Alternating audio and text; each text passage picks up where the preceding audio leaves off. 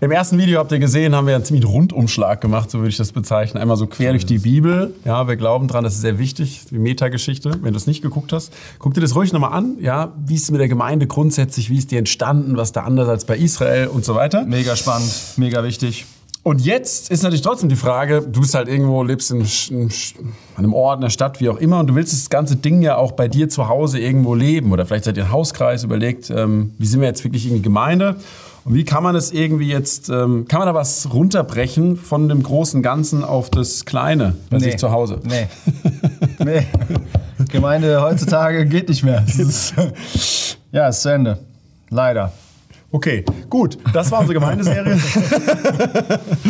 ja, ich glaube schon, ich glaube schon, man kann da eine Menge draus lernen, weil, ich lese euch mal eine Stelle vor. Steiler Einstieg, einfach 1. Korinther 1.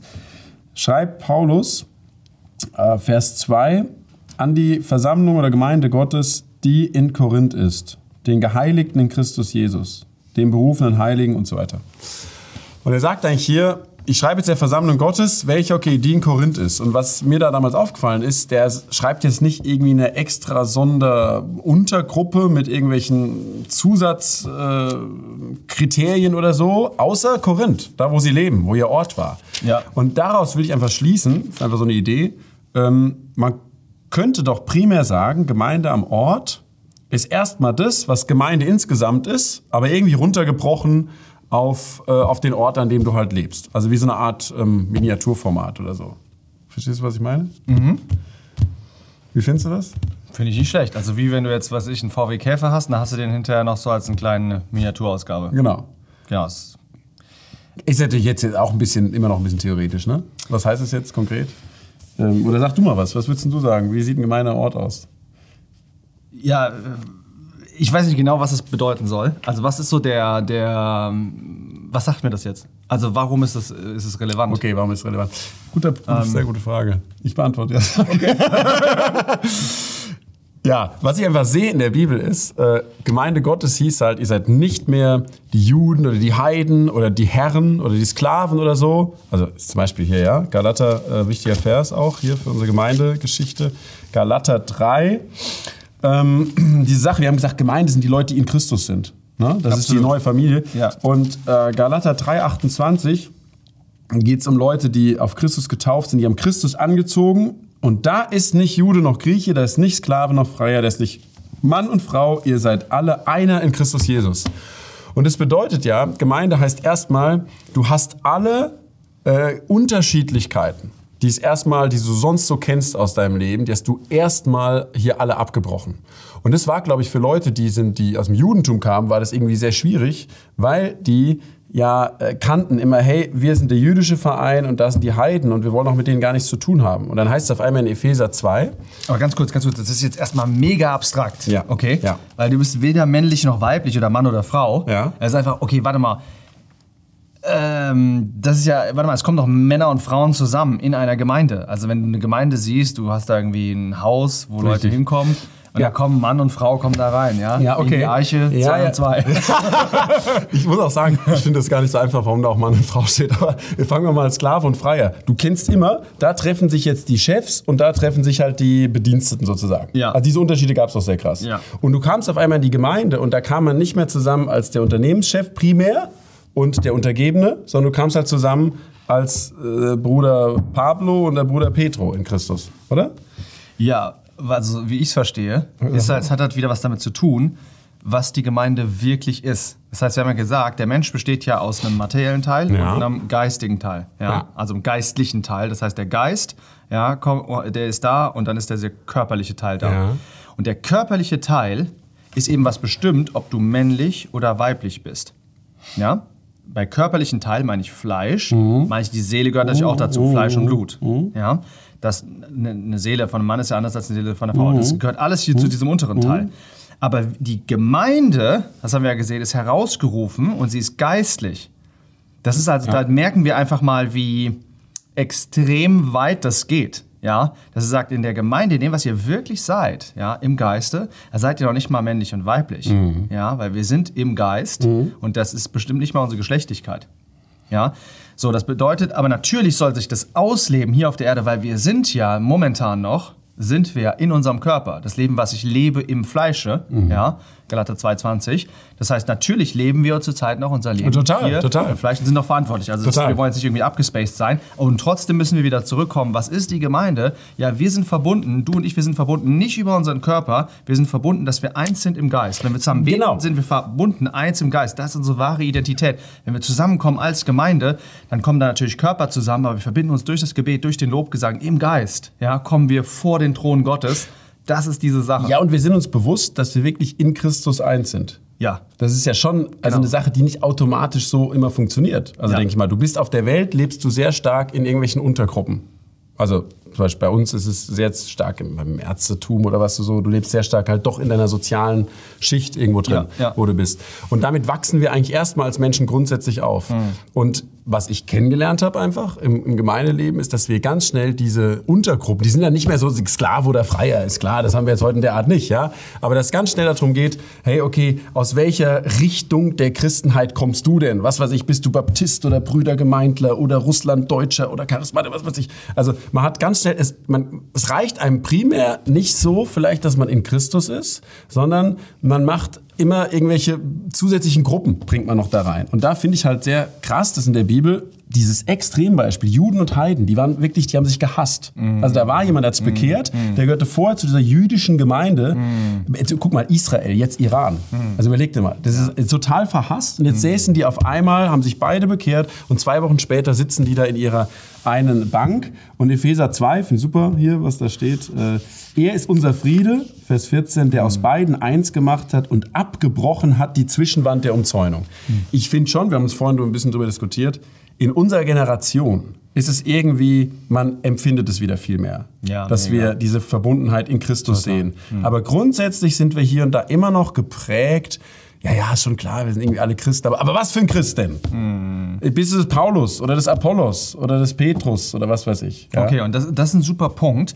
Das heißt jetzt also, wenn ich jetzt zurückkomme auf den ursprünglichen Punkt, du wolltest sagen Korinth. In Korinth sollen die zeigen, was diese über, was die, was die, was die Ekklesia im Allgemeinen ist, Ja. ja.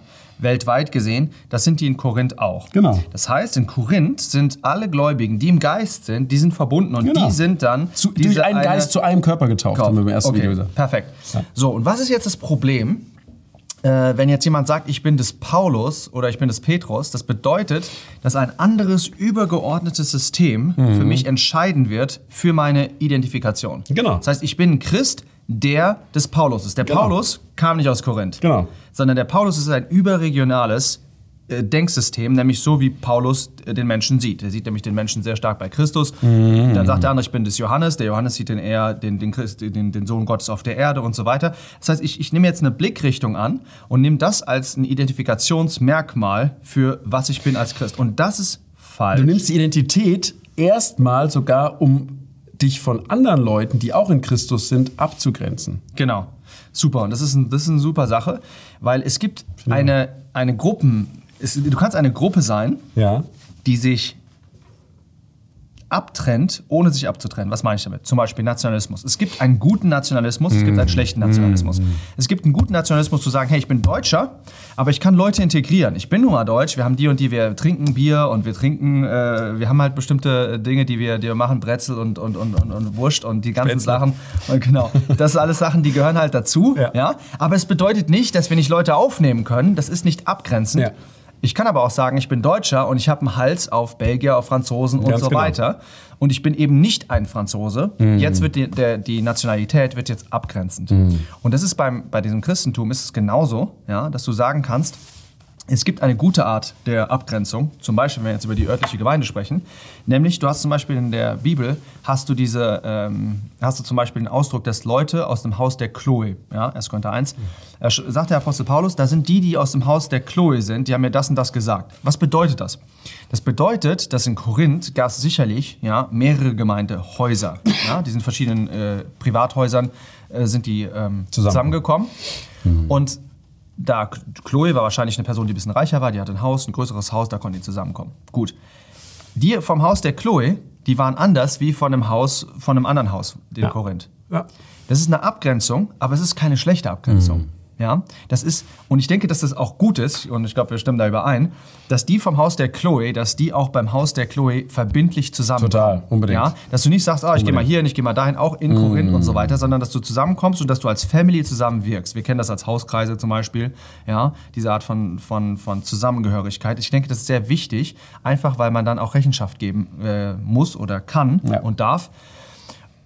So, das ist eine gute Abgrenzung. Das ist aber überhaupt nicht gegen den Gedanken ja, des einen Körpers, ja, des einen Leibes ähm, der, der, der Gemeinde, sondern das ist einfach nur, äh, oder es ist Gott gewollt, denke ich mal, dass man zusammenkommt an einem örtlichen Ort, auch innerhalb ja, eines Ortes.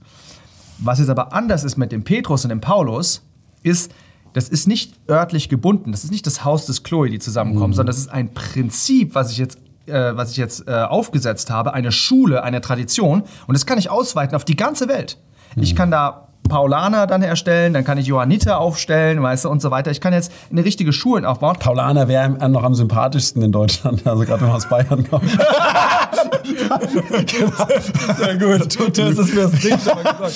Ja, aber, aber das, ist der, das ist der Punkt. Und ich glaube, da, da muss man vielleicht aufpassen, sehr stark aufpassen, grenze ich durch meine Zugehörigkeit Leute ab, dass ich sage, okay, mit dir äh, werde ich bestimmte Dinge nicht machen und so weiter, weil du halt aus der und der Tradition kommst Genau. und so Und, und äh, gerade beim Thema Lehrtradition ist es ja ganz schnell so. Weißt Ja. du, wir haben jetzt einfach 2000 Jahre Kirchengeschichte hinter uns, muss man auch mal fairerweise sagen, da kommen wir auch nicht wieder da, dahinter zurück. Das Ja. ist einfach so. Ja. Aber wie, wie denken wir, wenn wir jetzt zum Beispiel jemanden sehen, begegnen, wenn der kommt in unseren Hauskreis oder in Mhm. die Gemeinde, checken wir ganz schnell, also mir, ich muss es ehrlich mal sagen, also mir geht es ganz oft so, dass ich als erstes wissen will, sozusagen aus welchem äh, lehrmäßigen oder kirchengeschichtlichen, was weiß ich, Hintergrund kommst du denn? Ja? Also zu welcher Schublade gehörst du? Und wenn man halt denkt, ey, es ist einfach hier Gemeinde Gottes, was wir leben wollen auch, ähm, dann da, darf ich mich ja primär erstmal einfach freuen äh, an dem, was jemand in Christus ist, wo ich mit ihm total eins bin. Ja. ja?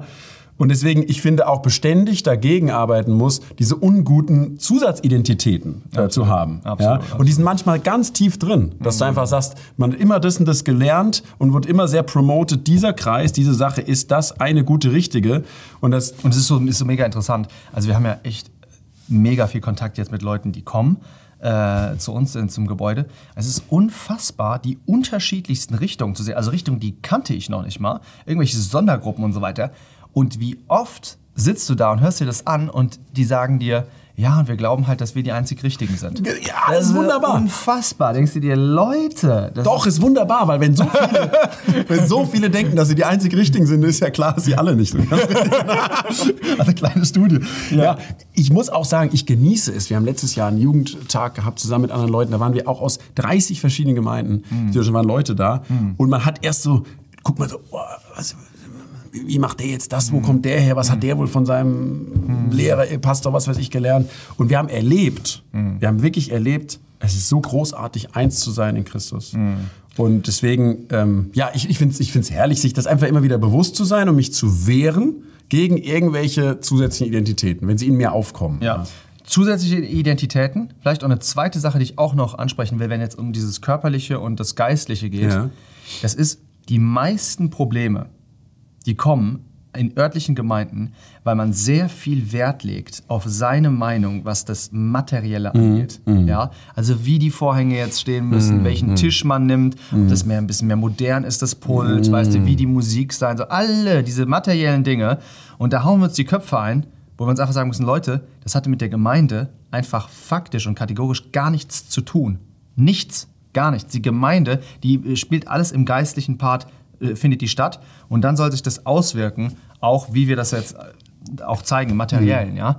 Aber ich denke, wenn man das mal grundsätzlich verstanden hat, dann gehen da auch sehr, sehr viele Probleme, werden sich da Total. auch äh, grundsätzlich lösen. Und vor allen Dingen, das ist natürlich das Wichtigste, die Trennung ja, zwischen den einzelnen Nationalitäten ja, und den, den verschiedenen kulturellen ähm, Parteien, die einfach da sind, nämlich, wo, wie du es schon mal genannt hast, ja, Juden und Heiden, das war der größte Unterschied, Ja. den es gab. Und den hat Gott, ja, die hat Gott zusammengebracht. Und das ist das Beispiel einfach, was Gemeinde wirklich sein sollte, wie wir Gemeinde örtlich auch ausleben sollten.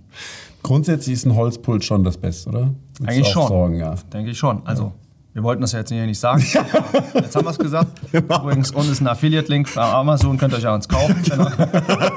und eure Fragen reinschreiben. Und auch zu solchen Themen, das ist, ist nochmal ein extra Video sogar wert, denke ich. Also solche Streitigkeiten und dergleichen. Aber schon mal ein bisschen Ja. angeteasert, sehr gut. Denk mal an der Stelle, lass mal stehen, oder? Mal diesen Gedanken mitzunehmen. So ist es. Gut, Bis alles dann. Gute. Ciao.